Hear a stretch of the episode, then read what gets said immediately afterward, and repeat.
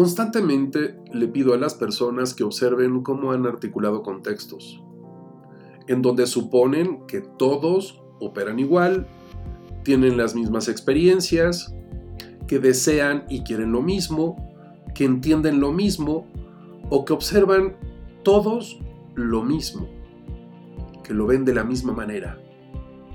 Es común pensar que todos en un determinado nivel socioeconómico, educativo, cultural y profesional perciben, entienden la vida, lo que les rodea y el mundo de la misma forma. Y esto no es así.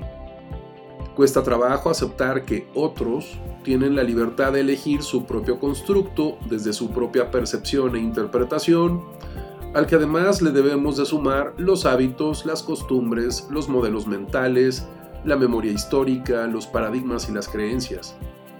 Por lo cual, cada quien percibe y entiende la vida y el mundo de manera diferente. De lo anterior se desprenden entonces muchas diferencias en los ámbitos relacionales, familiares y profesionales. Desarticulemos el contexto de obviedad. Algo obvio.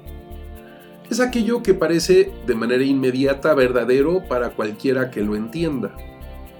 Puede ser que se trate de una autoevidencia fácil de comprender, una creencia, una proposición o un hecho indudable.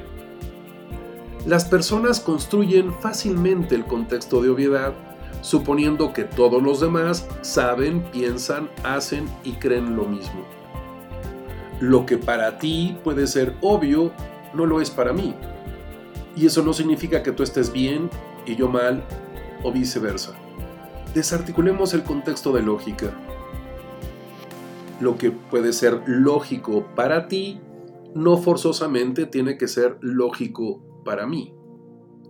Y aunque la lógica sea esta ciencia que expone las leyes, modos y formas del conocimiento científico, estudia los pensamientos, conceptos, juicios y raciocinios, solo desde su estructura y en el punto de vista de su forma. Pero también lo usamos como argumento. Es que es lógico. E igual que en el caso anterior, lo que es lógico para ti no forzosamente tiene que ser lógico para mí. Tercer contexto. Desarticulemos el contexto del sentido común.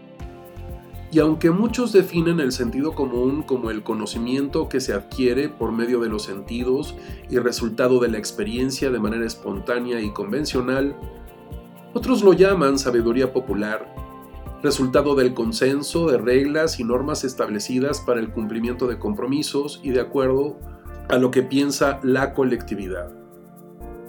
Sin embargo, ¿qué ocurre si alguien ajeno o nuevo en el colectivo no reconoce las reglas y las normas? Su sentido común es diferente a mi sentido común y eso no significa que él está bien y yo estoy mal o al revés. Desde luego a veces, cuando impera el sentido común, pues queremos que el otro actúe, se comporte y piense igual que yo, porque si no, pues no tiene sentido común. Y ahora hablemos de lo normal. ¿Qué es normal? Todo aquello que se encuentra en su medio natural, que se ajusta a la norma, y entonces como está sujeto a la interpretación, una vez más, lo que es normal para ti no significa que todos los demás así lo consideren. Una norma es una regla y no todos conocen, reconocen, obedecen y respetan las mismas reglas. Suponer que se sabe o se conoce es habitar en el espacio de construir como resultado de las evidencias recopiladas individualmente y de la experiencia propia y creer que lo que para mí es normal, pues forzosamente tiene que ser normal para los demás. Y la cereza del pastel. Hablemos de las expectativas. La definición de expectativa es esperanza de que algo ocurra. Y bueno, vamos por la vida no teniendo la esperanza de que algo ocurra, sino estamos buscando tener la certeza. Pero ¿cuántas veces lo usamos también como argumento? Es que no estás a la altura de la expectativa.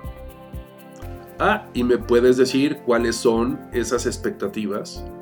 Ah, además te las tengo que decir. Como si el otro tuviera la obligación de leer mi mente y de saber cuáles son mis expectativas. A veces usamos este reclamo de manera totalmente infundada. Las personas no tienen la obligación de saber qué es lo que yo espero de ellas si no se los he dicho.